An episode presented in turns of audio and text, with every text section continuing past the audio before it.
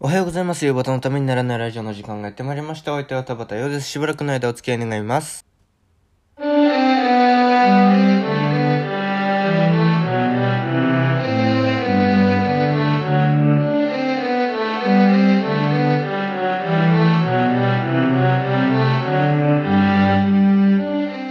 い、改めましておはようございます。田畑ようです。えー、10月19日月曜日、えー、夕方のためにならないラジオでございます。えー、まあなんかね、その、昨日聞いてくれた方はご存知だと思うんですけれども、まあなんかその、高校時代の友達たちと、えー、本当にただただバカなことをややって過ごして、徹夜をして、昨日は帰ってきたわけですね。で、それで今度はあの、昼だか、あの、昼間を起きていれば、夜ちゃんと寝れて、で、まああの、その、あのタイタイタイミング？なんだ？あのリ生活リズムか。もう元に戻るかなと思ったらちゃんと昨日昼間寝てましたからね。で夜夕方から夜にかけて数時間起きてまた寝るっていうね、えー、世話ないですね。で なんかで今日まあちゃんと普通にいつも通り起きれたんでいつも通りってまあなんかそんな早く起きてるわけじゃないんですけどえー、まあなんかちゃんと比較的ちゃんと起きれたかなって思ってたよりは崩れてなかったなっていう。ちょっとそこでラッキーだったなって思ってます。はい。えー、それからね、もう筋肉痛ですよ。あの、3、3時、夜中の3時くらいに、あの、高校時代体育でやってたメニューみたいなのをちょっとだけやってみるっていうのをやって、本当にバカだと思う。1.5キロくらいの距離をね、わー走るっていうのをやったんですよ。で、今どのくらいのタイム出るだろうなんつってね、えー、やったんですけども。そしたらまあ、筋肉痛どのいつ頃来るのかなと筋肉痛も来るタイミングわからないですよね。えいつ行きゃいいんですか？っていう。大体翌朝痛くなってるじゃないですか。あの夕方起きた時に筋肉痛になってました。寝ると筋肉痛になるんですからね？えー、まあそんなような今日です。えー、今日もよろしくお願いします。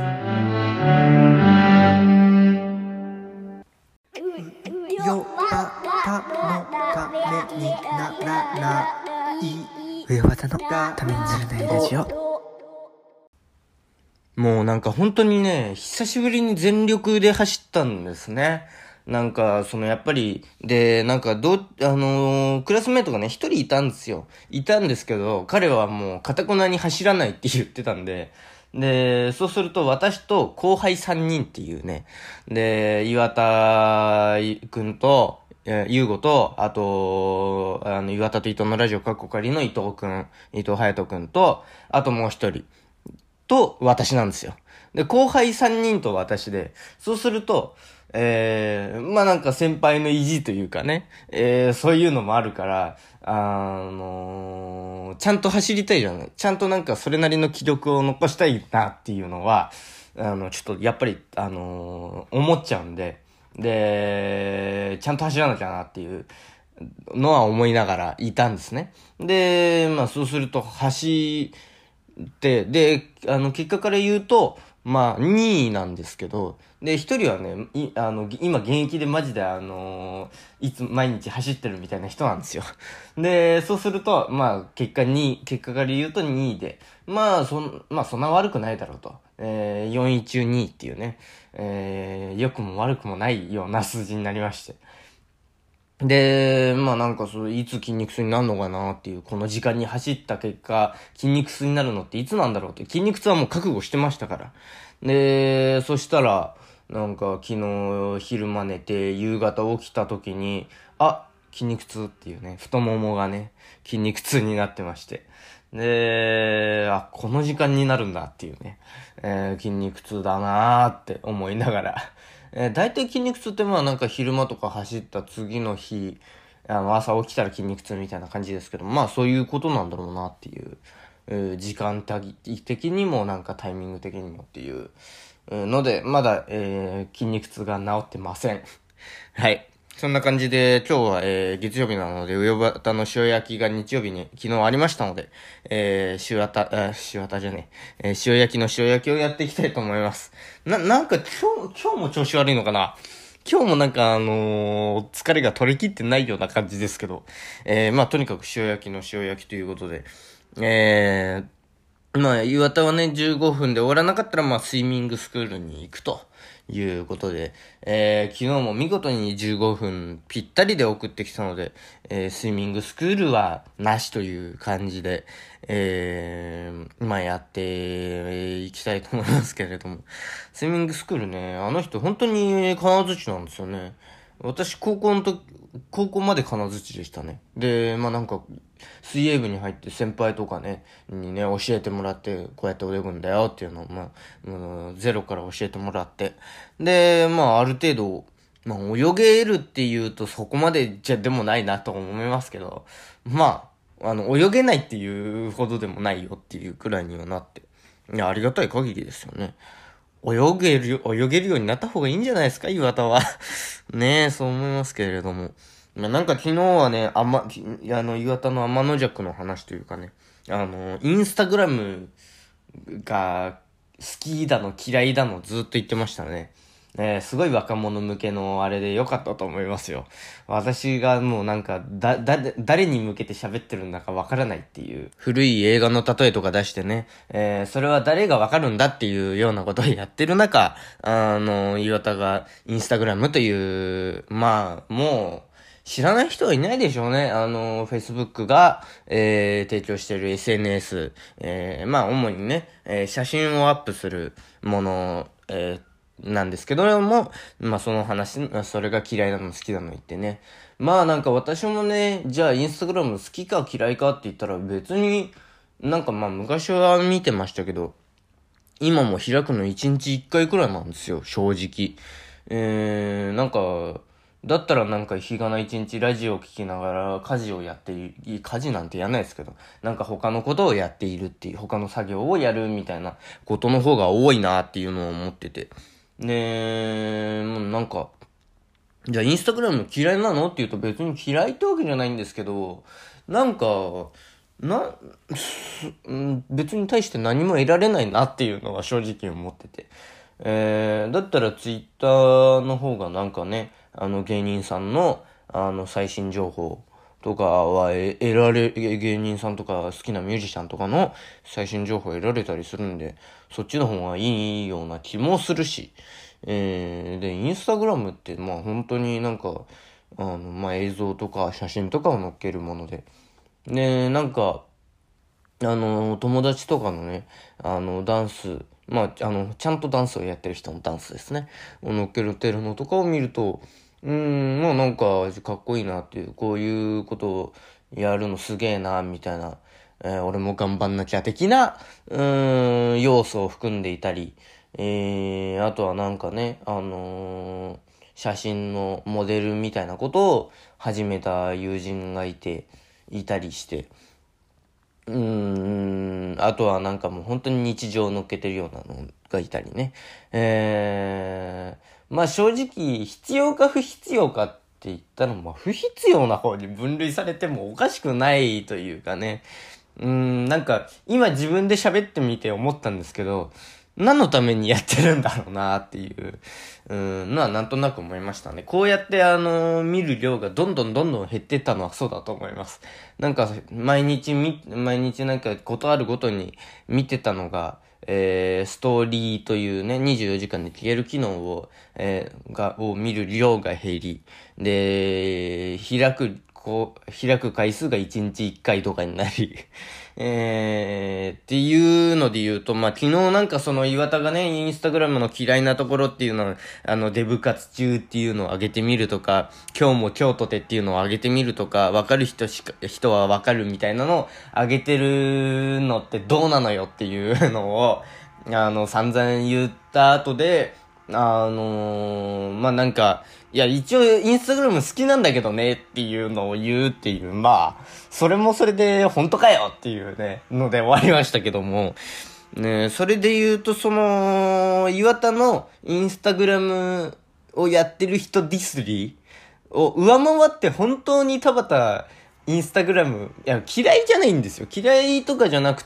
興味がなくなってるなっていう風になっちゃって、なんかもう岩田を、あの、超えちゃって申し訳ないっていうところがあって、で、なんかインスタグラムってなんかどういう風な印象だったかなっていうのを、まあずっと思い返してみると、まあなんかはじ、私が始めた時とか、あの、結構なんかみんな、あの、一斉に、あの、同じ世代の人が始めたあたりの時って、インスタグラムってまあいわゆる陽キャであるとか、まあなんかおしゃれなものであるとかっていう、なんかそういうなんか印象が、あの、あったんですよ。で、もうなんかそういうおしゃれな人がおしゃれな写真を載っけてるであるとか、あのなんかそういうなんか陽キャがパーティーしてる映像をあのストーリーであの上げるみたいな、そういうものだったはずなのが、最近ね、見てて思うで、なんかちょっとコメントも残せるんですよ。なんか文章をちょっとその写真に添えるみたいな。で、最近なんかインスタグラム見てて思うようになったのは、一周回って、インスタグラムやってる人病んでないっていう。もうなんか病んでるように見えるんですよね。なんかツイッターやってる人ってなんか病んでるとか気持ち悪いみたいな印象で、インスタグラムやってる人は、あの、その逆みたいなイメージだったのが、もう両方、なんかその、病んでるというか、なんか、闇が深そうな感じがしちゃうっていう。やらないのが一番だなっていう SNS。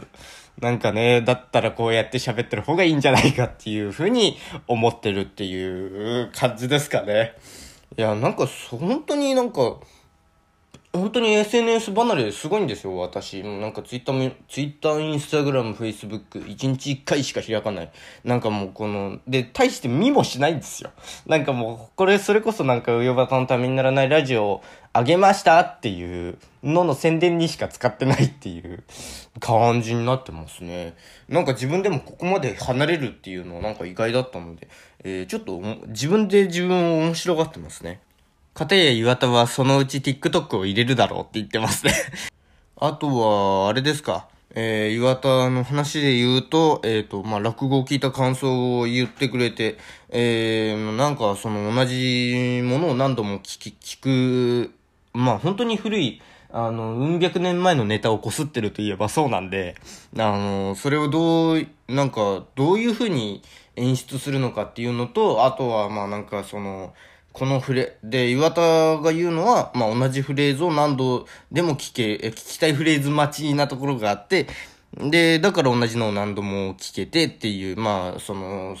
目黒のさんまで言えば、その、さんまは目黒に限るであるとか、そういうのだと思うんですけれども、えー、まあだから、その、岩端に、あの、成長過程というのを見せ、わかりやすく見せるためにも、同じ話をやってもらいたいっていうふうに言っててね、えー、毎回目黒の3倍やるのかいっていうね、えー、じゃあなん、でそういうのだったら、だだったら、まあ、あの、目黒のさん、まあ、今週分っていうのを、えー、逆に YouTube に、そ、その目黒のさんまは、あの、最新目黒のさんま YouTube に上げる、最新の、えー、新しい話は、えー、こっちのポッドキャストで上げるっていうのでも、YouTube、だから、あの、新しい目黒のさんまは YouTube だけで上げるみたいなのやったら、あの、それだったらなんか、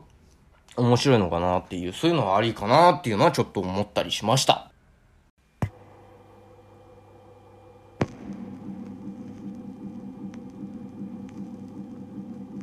ウヨバタプレゼンツためにならないラディオ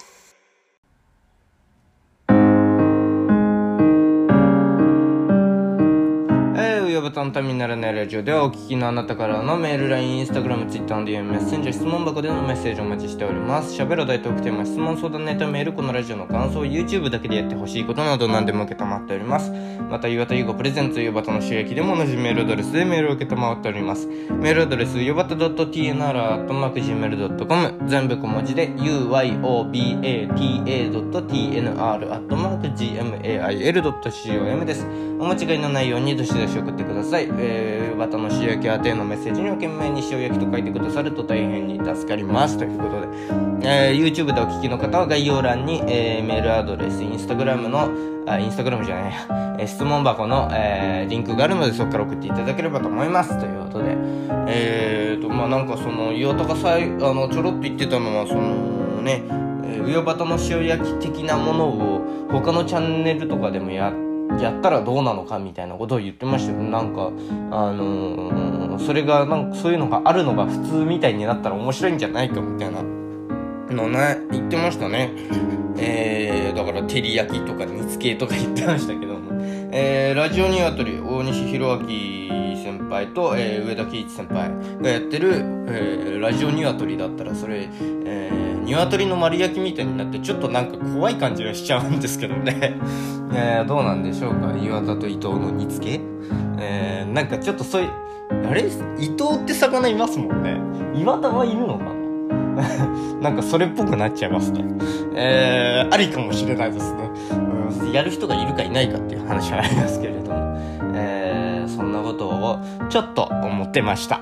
えー、だから怖いタイトルにしない方がいいと思いますね。そこだけちょっと思ったところです。